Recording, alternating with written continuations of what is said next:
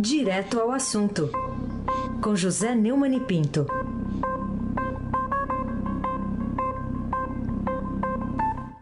Oi, Neumani, bom dia. Bom dia, Raíssen Abac, Carolina Ercolim. Bom dia. Almirante Nelson e o seu pedalinho. Moacir Biasi, Bárbara Guerra, Clã Bonfim, Emanuel Alice Isadora. Bom dia, melhor ouvinte, ouvinte da Rádio Eldorado 107,3 FM. Aí se abaque o craque. Neumann, vamos começar falando aí do depoimento do senador Flávio Bolsonaro ao Ministério Público Federal na, naquela investigação sobre o vazamento que teria ocorrido sobre a operação contra as rachadinhas. Quer dizer que o, o Fabrício Queiroz, que já esteve em Atibaia, agora está lá em prisão domiciliar no Rio de Janeiro, poderia estar em Brasília hoje? Poderia, o Flávio Bolsonaro. Aliás, o, o próprio Fabrício é, disse né, que planejava ir para Brasília trabalhar no gabinete do, do seu chefe no, na Assembleia Legislativa, o Flávio Bolsonaro. Agora, o Flávio Bolsonaro confirmou numa demonstração o, o, o depoimento. A TV Globo é, divulgou o depoimento, tornou é, acessível a qualquer um aí que liga o que liga um aparelho de TV, né, um televisor. É, o depoimento deixa claro que a grande preocupação dele não é, é, desmentir o Paulo Marinho, porque ele não tem fatos para isso. É agradar o, o Fabrício para evitar que o Fabrício é, caia na tentação de fazer uma delação premiada, amasse a guiar a mulher dele também, etc. Né? Então ele ah, que sim, que se, se tudo fosse normal, é, ele levaria o Fabrício para o seu gabinete em Brasília. Ou seja, ele reconhece que houve alguma coisa normal, mas não acha que essa anormalidade interfira é, na, na função que um servidor público deve ter. Né? É, a, até agora estou esperando uma definição dele que explique por que é que o Fabrício é, e a filha Natália foram demitidos, o primeiro do seu gabinete na LEG, e a segunda do gabinete do pai, que era deputado federal, que hoje é presidente da República. E ele deu uma desculpa que minha avó diria que era uma desculpa amarela, desculpa de cego, que é feira ruim e saco furado.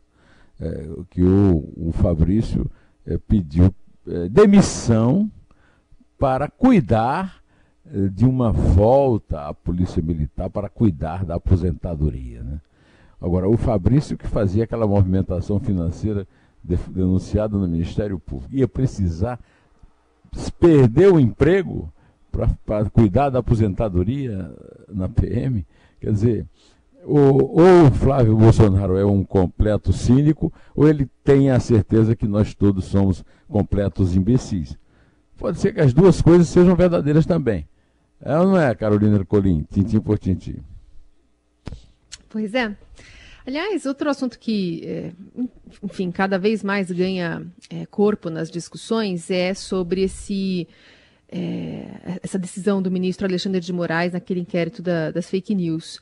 Qual a sua opinião sobre o recuo do Facebook ao deixar de resistir essa determinação do relator do inquérito na sexta passada, como tinha anunciado no dia anterior?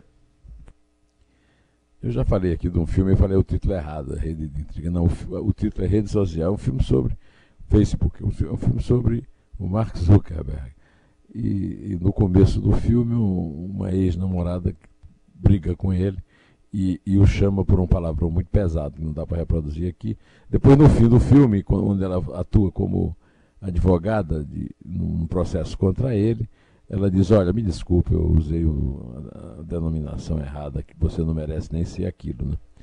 E o Zuckerberg gosta muito de dinheiro, é um, um milionário muito bem sucedido, e o, a fonte de renda, de, de renda dele não são verdades, não são notícias, são acessos.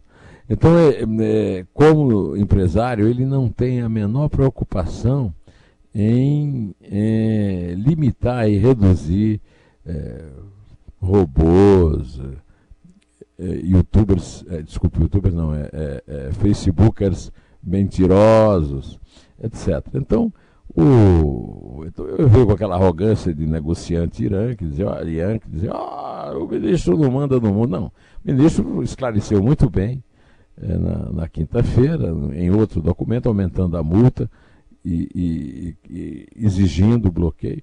Que esse bloqueio é só para o Brasil, quer dizer, os, os, é, os influenciadores bolsonaristas estavam simplesmente transferindo o endereço é, das remessas dos seus twitters né, e dos seus, é, das, dos seus posts em Facebook é, para o exterior. Então o, o, o, o, Facebook deu aquela recuada porque, como todo bom capitalista, o Zuckerberg deve ter ensinado ao seu presidente no Brasil que é melhor uma perda pequena do que uma perda total, né?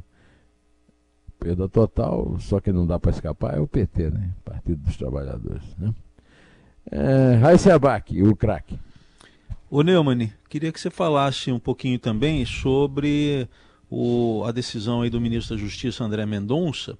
Ele mandou investigar o dossiê da Secretaria de Operações Integradas, da pasta dele mesmo, do Ministério da Justiça, sobre 579 servidores públicos que assumem publicamente a opinião de antifascistas. Quer dizer que o ministro, então, não sabia. É, o André Mendonça, quer dizer, ou ele é incompetente porque não sabe que o antifascismo é uma, é uma liberdade que qualquer pessoa tem, isso sim faz parte da liberdade de expressão, ou então ele não sabe o que é que o cara está fazendo no gabinete ali ao lado. Né? A verdade, essa, essa tal secretaria né, é, de operações né, foi criada pelo Moro, é uma espécie de, sei lá, de araponga, né? E ela tomou essa atitude é, completamente estúpida, né? De perseguir 579 é, é, servidores públicos, né? é,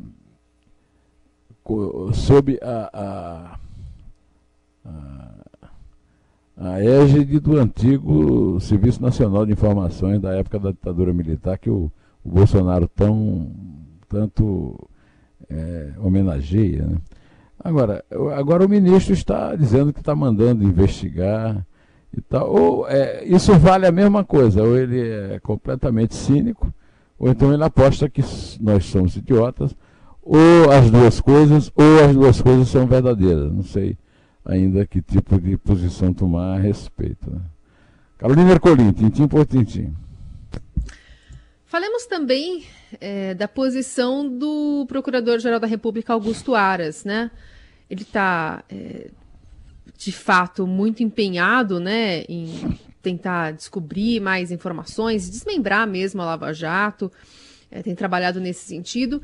E também teve um bate-boca com alguns colegas críticos da sua postura contra o combate à corrupção numa reunião, virtual né, sobre o orçamento no Conselho Superior do Ministério, da, Ministério Público. O que, que você está achando desse, desse, desse, intuito aí, dessa saga do, do Aras contra a Lava Jato? É, contra o Sérgio Moro, né? É uma saga contra o Sérgio Moro é, para evitar que o Sérgio Moro impeça um candidato do PT num eventual segundo turno contra o Bolsonaro, é, apoiado agora nesse novo, nessa nova Bolsa Família, Renda Brasil, né, no segundo turno da eleição de 2022. Agora, o, o Augusto Aras, é, como o Bolsonaro, é um vexame ambulante. Depois de ter participado daquele, daquela live lá com os advogados dos acusados, condenados, suspeitos, petistas e Caterva, né?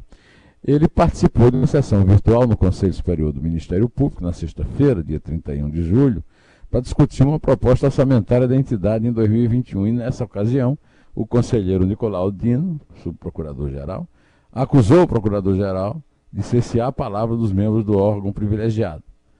É, Vossa Excelência quer estabelecer um monólogo e não um diálogo, e isso nunca aconteceu na história desse colegiado, disse o Dino.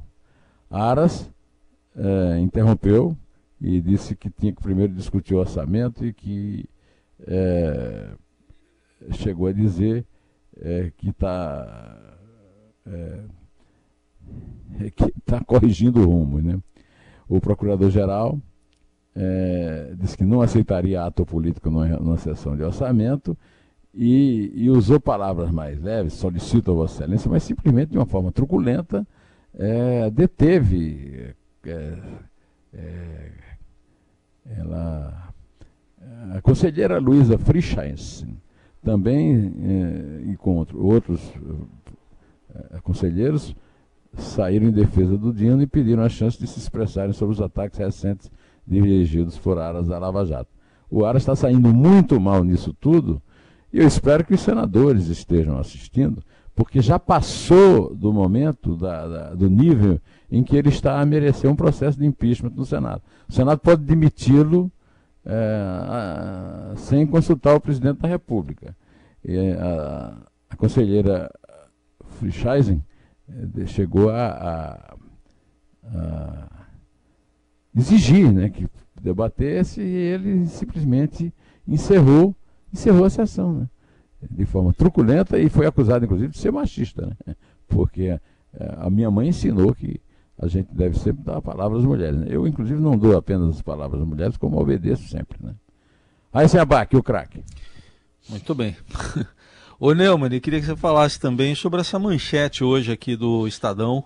Padrão de vida do brasileiro pode ter queda recorde na pandemia. Isso aí é muito preocupante, né? Sim, isso é terrível, é inevitável. Ah, mostra que é, realmente o Brasil não está fora da linha do mundo, o mundo todo vai ter uma redução de renda muito pesada e a nossa vai ser maior Primeiro, porque nós somos o pior combate a coronavírus e a, a Covid-19 do mundo. Né? É, e agora, a previsão, segundo Douglas Gavras, do Estadão, é que vamos ter uma, uma retração de 6,7% esse ano, e mais da metade dos brasileiros já percebe que está numa situação pior do que antes da pandemia é, muito pior do que o recuo que houve em 1981. É, o, Brasil, o brasileiro está sempre perdendo, como lembra o Gavras, em relação à década anterior. Né? Carolina Ercolim, tintim por tintim. Vamos falar também sobre CPMF. É um assunto que ontem, ou no final de semana, o, presidente Bolsonaro já comentou um pouquinho, falou que está na mão do Guedes com o aval do próprio presidente da República. Qual que foi a sua primeira reação ao saber dessa notícia?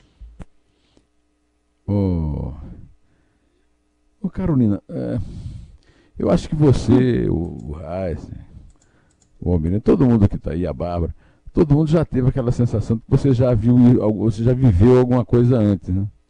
Nesse caso não é uma sensação, né? Nesse caso é uma certeza, né? Você vive permanentemente esse pânico de estarem metendo a mão no seu bolso da forma mais prática e da forma menos trabalhosa. É a CPMF que está sempre ressuscitando. Então, Jesus Cristo fez aquele milagre, né? Levanta-te e anda, como Lázaro, né? A CPMF está sempre levantando e andando sob o patrocínio de todos, né? É, do seu inventor, que foi o, o, o Adib Jatene, que inventou, para teoricamente, é sustentar os custos da saúde, e não terminou não sendo, é, é para sustentar os custos da pesada e onerosa máquina pública brasileira, depois o Fernando Henrique, né, ou seja, o pessoal do PSDB, depois o PT, e agora é a vez do Bolsonaro. Não é a primeira mentira que o Bolsonaro prega, né? Vamos lembrar que o Bolsonaro fez uma, uma campanha contra o PT e contra a corrupção. E ele está tendo uma bastante bem sucedida é, tentativa de desmontar a Lava Jato através é, do seu procurador-geral, que ele nomeou fora da lista tríplice, e dos membros dos inimigos de Sérgio Moro e da Lava Jato é, no, no, Supremo Tribunal Federal, com o único objetivo de, de tirar o Moro da, da sucessão presidencial. Agora é para forrar o, o, o cofre de tal maneira que ele possa sustentar um programa social que, por sua vez, sustente os seus 30% de popularidade capazes de levá-lo para o segundo turno da eleição, de preferência, no caso dele, contra algum candidato do PT, mesmo que não seja o Lula. Ou seja, a, uma nova religião que está sendo criada aí, o bolsolulismo, tudo pelo poder. É, pode contar, por favor, Carolina. É três. É dois. É um. Em pé e boa semana.